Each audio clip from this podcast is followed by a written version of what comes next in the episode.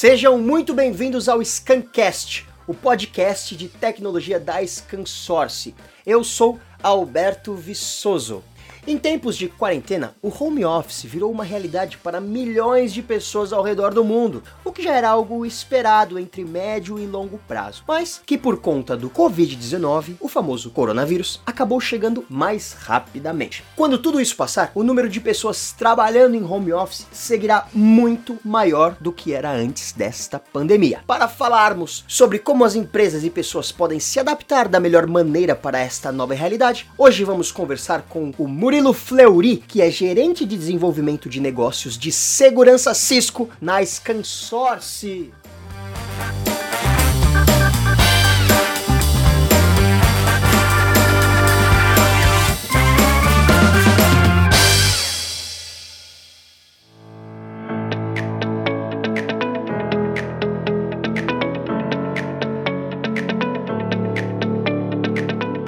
Seja muito bem-vindo, Murilo. Muito obrigado, Alberto. Boa tarde.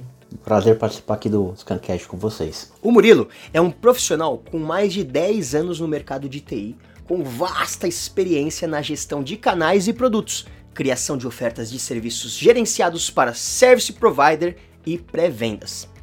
Ele é especialista nas soluções de segurança da Cisco, por isso é a pessoa correta para nos ajudar a entender esse novo momento que estamos vivendo além, é claro, de nos dar dicas valiosíssimas de como nos proteger e do que as empresas precisam fazer para estarem seguras no trabalho remoto. Tenho aqui diversas perguntas e dúvidas que eu quero tirar com você. A primeira delas é, é, um pacote, são duas em uma. Com o aumento de pessoas trabalhando de casa, a gente pode esperar mais ataques hackers? E, e existe algum indicador sobre o aumento desses ataques recentes? Sim, Alberto. É, um dos fatores é a contaminação dos computadores por outros dispositivos que tem dentro da casa. Então isso já pode ser um problema. E a gente tem diversos relatos de vários golpes vinculados ao Covid. Então vou dar alguns exemplos que ah, verifique se alguém na sua região está contaminado. Isso pode chegar por e-mail, por SMS e no fundo, no fundo é, uma, é realmente um e-mail, uma mensagem maliciosa, né? não, não é algo real. Ou clique aqui para ver se você tem direito à ajuda emergencial do governo. Se apareceu um monte também de mensagem, e-mail, até aplicativo em lojas aí da Droid, por exemplo. Eu dei uma verificada hoje, eu não encontrei nenhum aplicativo estranho recentemente, mas quando o governo lançou esse pacote pacote de, desse auxílio emergencial, saíram vários aplicativos aí que você colocava informações pessoais e nada acontecia. Por último, um outro exemplo é clique e receba um vale de compras do iFood, do Rappi, é, com bastante incentivo que teve aí na, na virada, quando começou essa pandemia, muitas empresas, ah, compra aqui o voucher e, e ganhe, compra 50 reais, ganha 100. Como teve muita ação nesse sentido, os hackers eles aproveitaram para lançar mão também de golpes nesse sentido. Então, ele coloca lá, tá todo mundo dando voucher hoje em dia, por que, que eu não lanço também essa, essa minha ameaça aqui? A pessoa vai acabar clicando, é meio que no automático. Então eles estão aproveitando esse momento em que nós estamos mais vulneráveis para enganar a gente de novas maneiras, não é mesmo? Isso, ele, ele aproveita da distração do usuário, né? O usuário tá lá trabalhando ou tá fazendo alguma outra coisa e recebe, ah, ganhe 10, 15, 20 reais do, de um pedido do iFood é natural a pessoa ir clicar, né? É muito instintivo. Então eles se aproveitam dessa inocência das pessoas.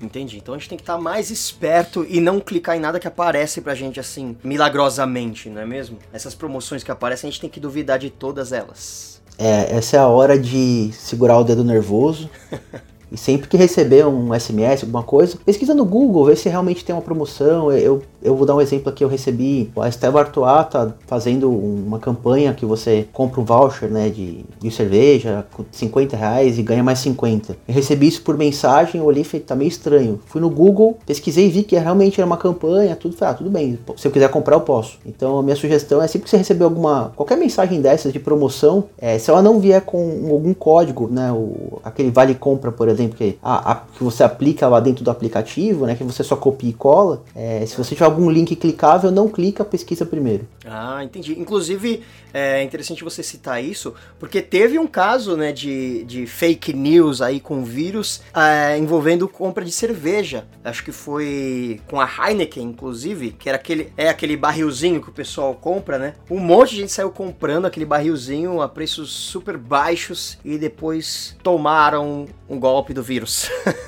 é, eu, eu recebi de uns três ou quatro amigos diferentes, mas assim, sempre que eu recebia, eu já desconfiava, já, já, na primeira já, já olhei e vi que era roubado, e eu respondi a pessoa, falei, ó, deleta isso aí, avisa que é roubado, porque não, não tem nada, assim. Você não, vai, você não vai ganhar cerveja nenhuma, você não vai beber nada, você vai gastar dinheiro. Legal, Murilo, interessante. Agora deixa eu te fazer uma outra pergunta. Outros aparelhos dentro da nossa casa podem infectar os nossos computadores e celulares com vírus, que a gente está vivendo a quarta revolução industrial, né? Com a implementação do 5G e a internet ganhando cada vez mais espaço, a ideia é que em breve todos os aparelhos que nós temos em casa estejam conectados à internet. Por exemplo, uma cafeteira, é, a geladeira, um sofá, sei lá, tudo conectado à internet. Eu posso correr o risco de ser infectado pela minha cafeteira? É bem possível hoje. Tem inclusive algumas piadas de internet que mostram, por exemplo, é, a casa, uma, uma cozinha toda conectada e aí cada item da cozinha tá te pedindo um, um valor em Bitcoin para funcionar, né? Então, por exemplo, a lixeira fala que se você não depositar dinheiro em Bitcoin na conta dela, ela vai jogar o leite para fora. a torradeira fala que você vai liberar o seu pão se você pagar o Bitcoin para ela. Sim, todo, todo dispositivo conectado à internet ele pode ser um dispositivo usado como ponto de invasão na, na sua rede, é, seja doméstica ou seja empresa. Entendi, que é engraçado, né? Imagina, você está sendo extorquido pelo seu liquidificador. é, hoje, é, assim, todo dispositivo ele, ele é uma porta de entrada, né? Que gente, por isso que tantas pessoas usam hoje aquela. colocam aquele lacre, como se fosse um lacre na, na, na tela do celular, né? No, na câmera do, do computador, porque é muito comum, assim, vírus quando ele é espalhado ele não, ele não é direcionado para atacar o Alberto ou o Murilo. Ele é para pegar o número maior de pessoas possíveis. E, e aí depois as pessoas fazem uso dessa informação. Então, por exemplo, eventualmente a gente está infectado aqui, não está sabendo, e o, o vírus está só consumindo nossos dados, está minerando Bitcoin, ou ele, por exemplo, está capturando as nossas senhas. Então tem várias formas de ameaças diferentes.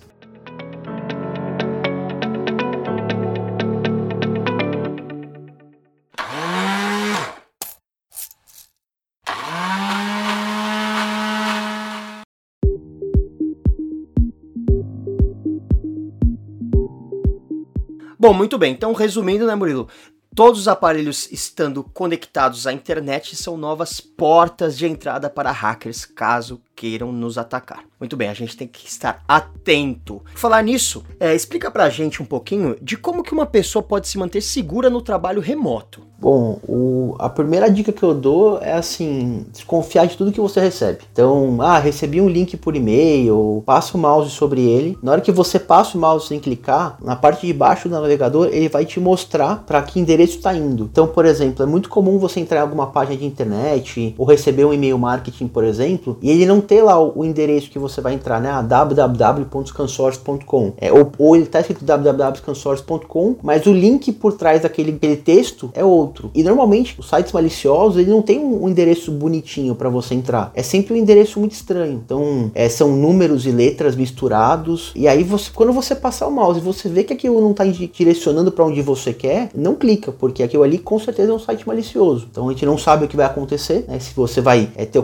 os seus dados criptografados, vão te pedir um resgate em Bitcoin, ou se, por, ou se ele vai ficar rodando ali de maneira silenciosa para minerar Bitcoins também, por exemplo, ou se ele vai é, roubar as suas senhas e vai fazer uso das suas senhas mais tarde. Tem uma, essa é a primeira dica. E a outra é, se você receber qualquer arquivo de alguma pessoa que você não pediu, é, pergunta para ela. Eu vou dar um exemplo que aconteceu comigo há um tempo atrás. Eu recebi um e-mail de um amigo meu, um arquivo lá dentro. E eu olhei e falei, cara, eu nem troco e-mail com esse amigo, meu amigo, sabe, tipo de colégio. A gente se fala por WhatsApp, tudo. feito tá, coisa estranha. Peguei no celular, dei um print na tela e encaminhei para ele. Falei, cara, acho que você tá com o seu celular ou com o seu computador infectado. E aí ele falou, é, ele falou, com certeza eu estou e não sabia. Então, qualquer qualquer arquivo que, você não pediu para pessoa, ou uma pessoa que às vezes não te manda e-mail. Hoje em dia, é, no, na parte mais pessoal, né, a gente não usa tanto e-mail. É, as pessoas se comunicam muito por mensagem, até pela facilidade de, de resposta. Então, receber um e-mail que você não está esperando, vem um arquivo ali dentro, não abre. Isso é uma coisa muito importante. Conversa com a pessoa, fala assim, ah, me mandou isso aqui mesmo? É, que que é? é? A pessoa pode até estranhar, fala assim, não, mas é que me orientaram porque por segurança é, é bom eu não abrir é, arquivos não solicitados. E explica, porque assim, é, a pessoa pode até estranhar um pouco, mas é uma segurança que você tem de que você não está abrindo um arquivo que tem um, um, vírus embutido ali. Porque diferente do passado, né, quando a gente voltar aí uns 15 anos atrás, é, você recebia uns arquivos maliciosos, você clicava e não acontecia nada, né? É, e falava, aí você logo podia desconfiar, putz, cliquei em uma coisa que eu não devia. Hoje em dia, o, o arquivo malicioso ele está embutido dentro de um PDF, é, dentro de um documento Word, e documentos que abrem, né, documentos que, que são reais. Então,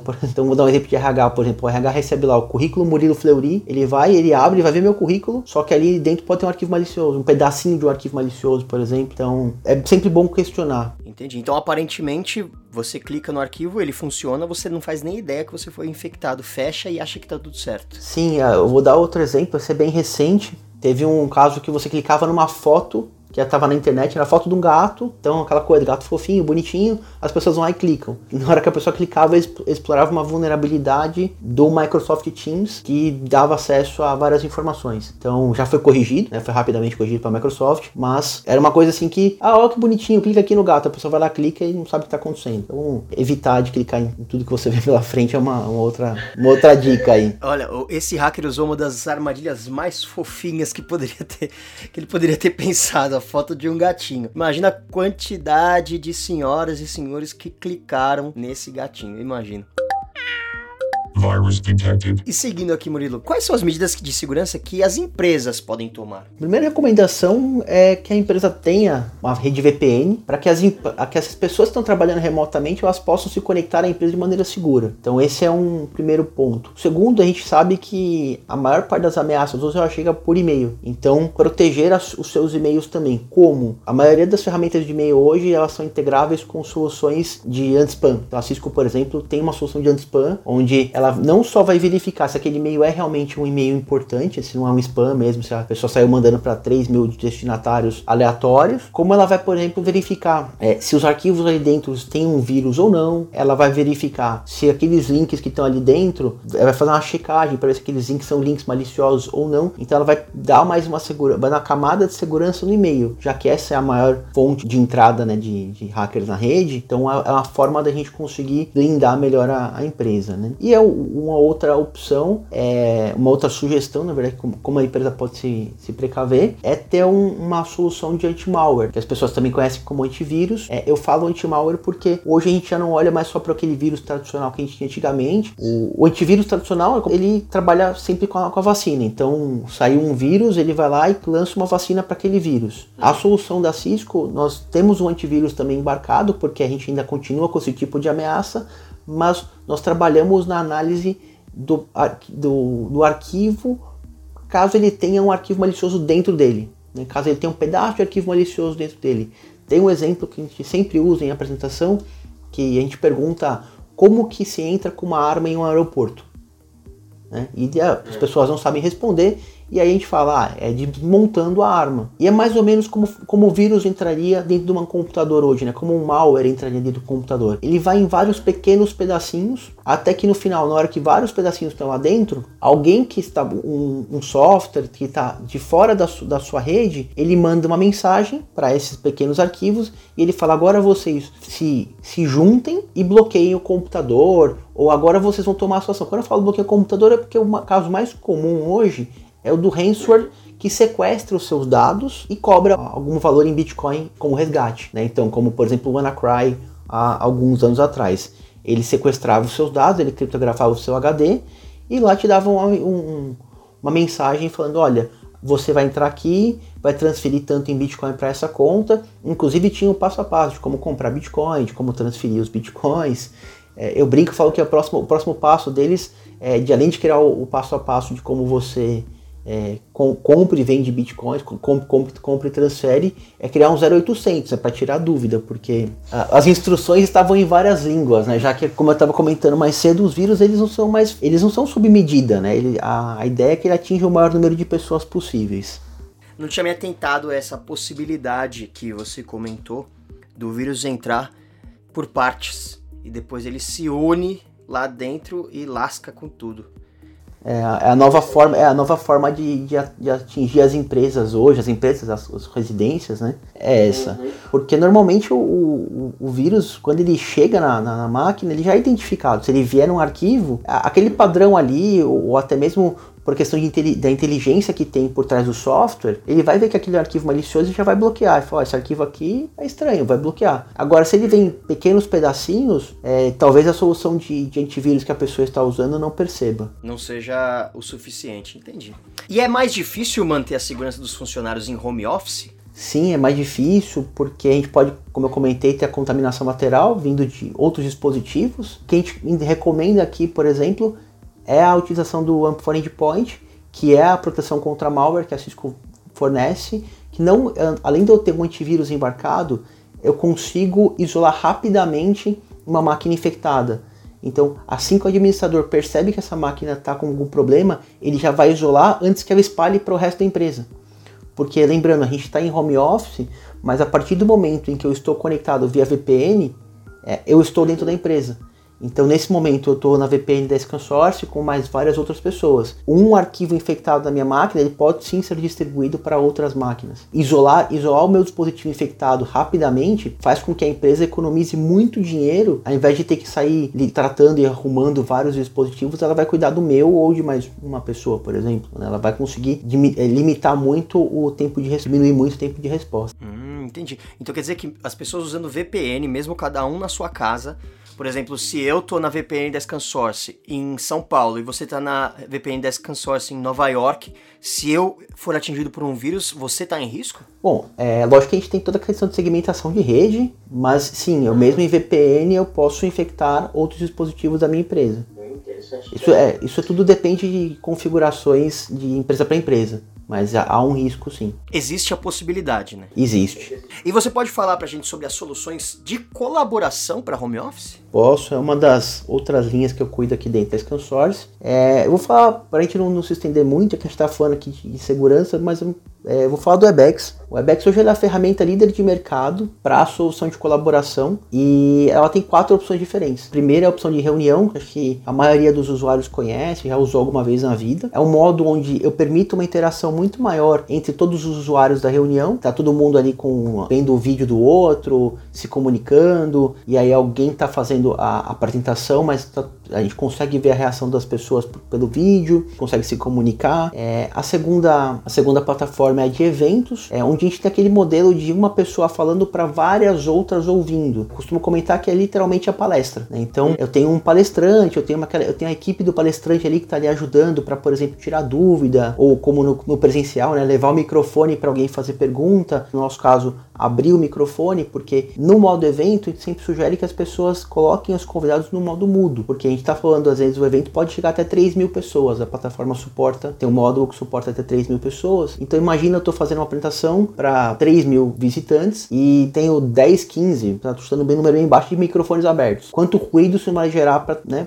minha apresentação? Então a gente recomenda aqui bloqueie todo mundo e aí caso vá fazendo perguntas e queira abrir para alguém fazer pergunta, alguém que está junto com o apresentador vai lá e, e abre o próprio apresentador abre o microfone dessa pessoa. Terceira plataforma é a plataforma de treinamento, que a grande diferença dela para plataforma de, de eventos é que ali eu consigo fazer, por exemplo, uma prova no final da apresentação, é, eu consigo medir o nível de atenção dos alunos, eu posso fazer perguntas, então passar um quiz para eles me responderem. É literalmente um, uma ferramenta de ensino à distância. Eu, eu sempre falo que é uma ferramenta de ensino à distância ao vivo, apesar de a gente poder gravar, disponibilizar gravação, mas eu acho que a interação do aluno com o professor, o professor poder ver ali que o aluno está prestando muita atenção, fazer pergunta para o aluno para trazer ele mais ali para a aula. É, no final ter uma prova, o aluno já responde a prova dele no final, já recebe a nota dele na mesma hora. Essa é a grande diferença do, do modo de treinamento para o modo de eventos. E por último, é o modo de suporte. O modo de suporte, vamos supor que eu tenho um problema no meu computador, estou é, com uma dificuldade, preciso instalar alguma coisa aqui e eu não tenho acesso de administrador, por exemplo. É, eu peço ajuda, o meu time técnico vem, acessa a minha máquina, eu entro na sala, meu time técnico vem, acessa a minha máquina remotamente e executa o que precisa fazer. Então esses são os quatro módulos WebEx que permitem com que as empresas funcionem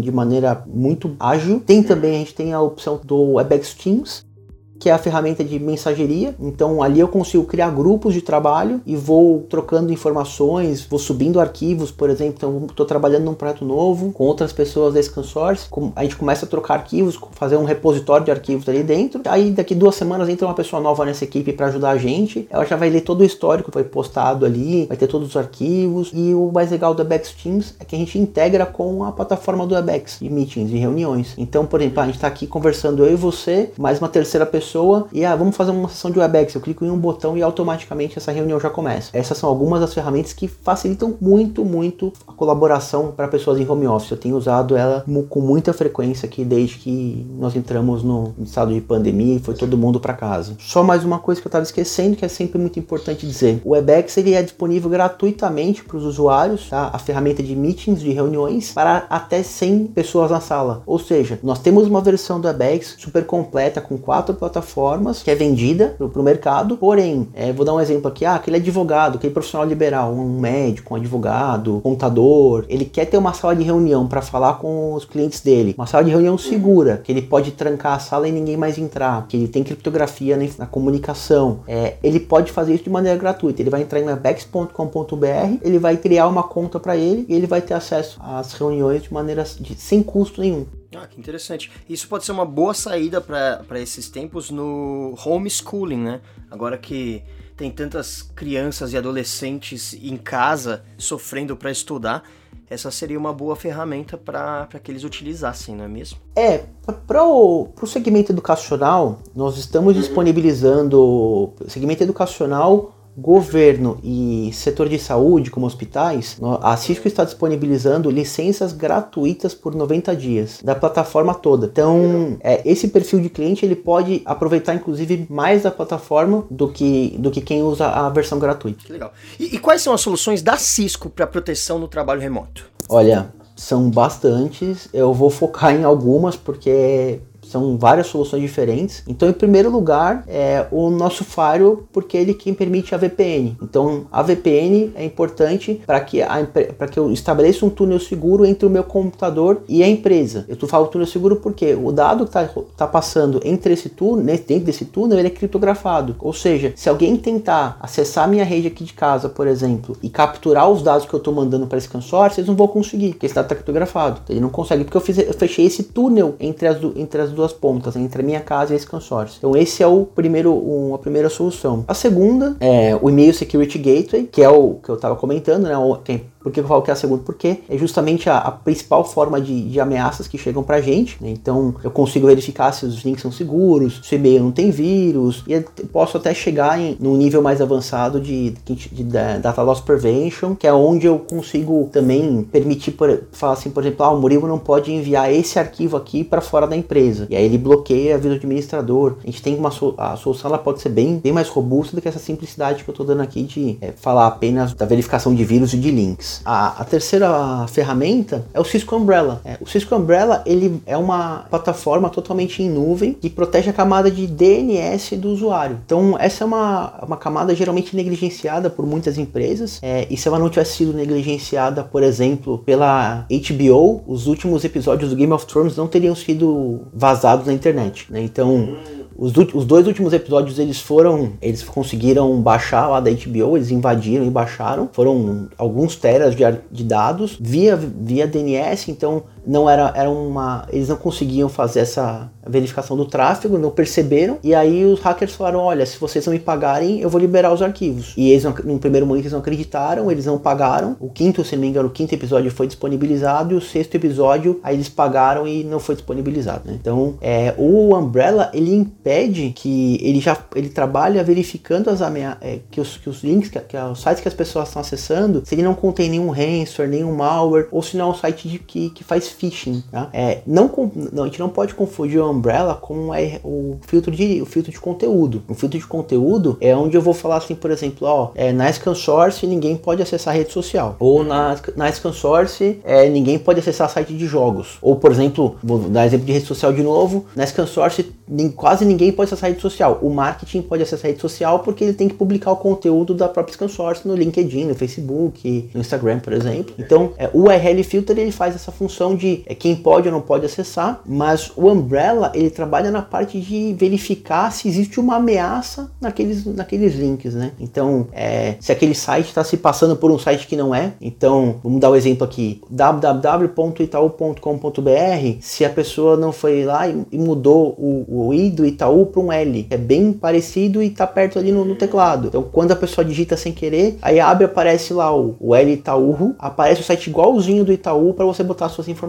por exemplo. Então, o Umbrella ele cuida dessa parte. É, a quarta solução é o AMP for Endpoint, que ele vai proteger o dispositivo do, do, dos nossos funcionários, como eu já, já falei bastante dele. É, a quinta é o Cisco Duo. O Duo ele é um múltiplo fator de autenticação. Isso ficou muito, o múltiplo fator de autenticação ficou muito comum quando a gente teve aqueles casos de mensagens vazadas pelo Telegram, né? Pegaram do Telegram as mensagens, porque justamente foi o que todo mundo recomendou. Ah, se você ativar o múltiplo fator de autenticação, quando a pessoa tentar se logar na sua conta, um outro dispositivo seu é que vai ter que validar se é você mesmo que tá, que tá nele ou não. Então o Duo é justamente isso. Vamos supor que eu quero entrar no Outlook da ScanSource pelo, pelo, pelo web vou colocar Outlook 365 scansource.com. Na hora que eu entro, ele vai pedir meu usuário e senha. Eu vou lá e coloco. Aí ele fala, mas para garantir que você é o Murilo mesmo, vai lá no seu celular e dá um OK no seu aplicativo, no Duo. Então eu vou lá e dou um OK. Tá? E tem outras funções, como por exemplo, ele pode verificar se o meu dispositivo se ele está saudável ou não. Quem te diz como saudável? Ah, ele, se ele está atualizado, se ele tem alguma vulnerabilidade. Então eu posso rodar uma, um, um check de segurança dentro dele e ver se meu dispositivo está ou não saudável. Isso é importante porque cada vez mais a gente usa o celular para tudo. Então, é muito comum que a gente trabalhe do celular. Então responda e-mail, acesse arquivos, o garantir que o seu celular ele está atualizado, que ele está seguro é muito importante. Para terminar, como eu falei, tem, a gente tem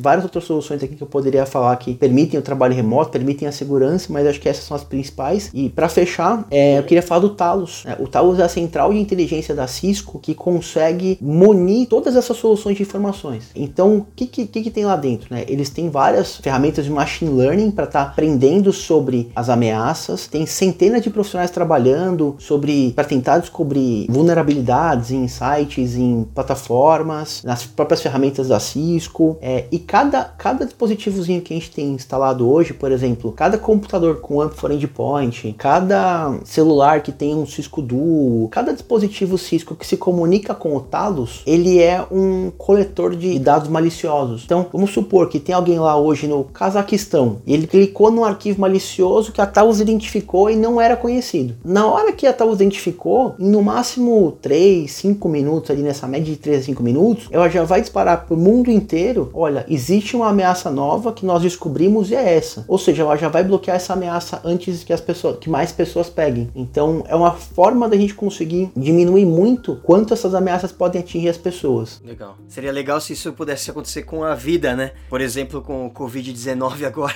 descobriu lá em Wuhan, já bloqueia pra todo mundo. É, seria, seria muito bom, né? Se a gente falasse, ó, tem um, tem um vírus aqui diferente que a gente não conseguiu identificar exatamente o que é, já sai bloqueando, né? Mas. Legal, Murilo. E, e, e agora, olhando para frente, pensando no futuro, o que, que a gente pode esperar pro trabalho remoto depois dessa quarentena?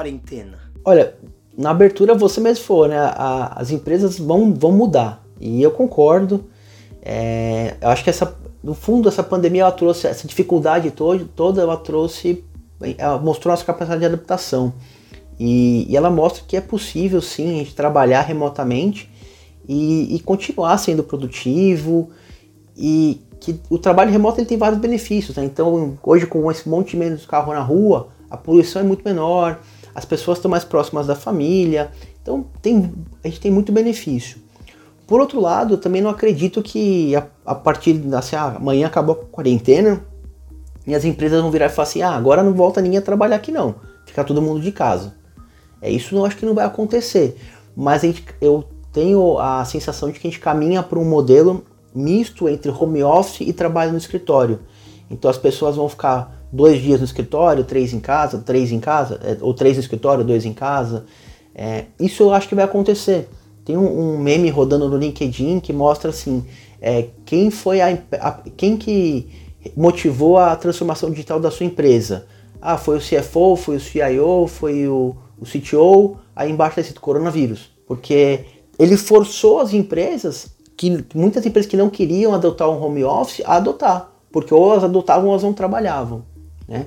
Isso acabou gerando uma certa insegurança também, porque as pessoas foram para trabalhar de casa do dia para a noite e sem estar com o ambiente preparado, mas já passamos aí 40 dias e muitas empresas conseguiram se, se preparar, até porque vários, vários fabricantes aí, assim como a Cisco, disponibilizaram inúmeras soluções gratuitamente nesse período para ajudar as empresas. Né?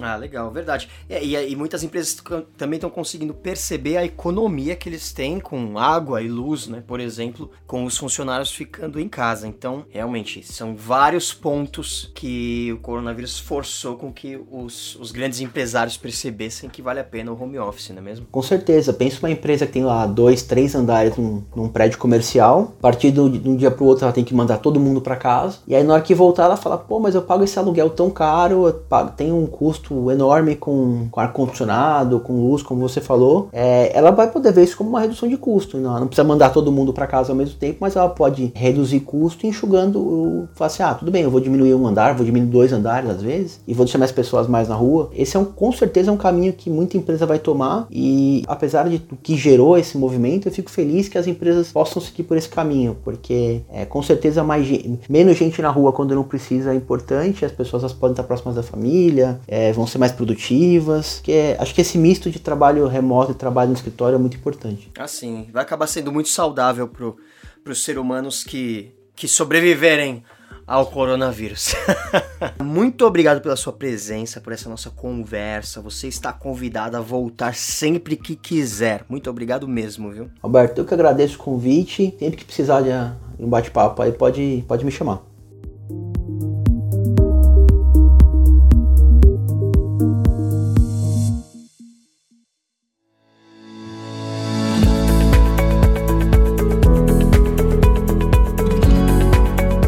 Bom, o Scancast de hoje vai ficando por aqui. Semana que vem teremos mais podcast repleto de tecnologia e informações sobre as mudanças do mundo. O programa de hoje é com conteúdo exclusivo para o Scancast, ou seja, esse não estará disponível no Break Digital, que é o nosso programa no YouTube. Então aproveita e acompanhe as nossas outras redes sociais, que são Facebook, Twitter, Instagram, LinkedIn e, claro, YouTube. E se você tiver algum elogio, sugestão, dúvida, informação ou ideia, manda pra gente no e-mail scancast.scansource.com que nós poderemos ler a sua mensagem no próximo podcast. Manda sua mensagem que nós ficaremos muito felizes com ela. Então fiquem ligados e até a próxima.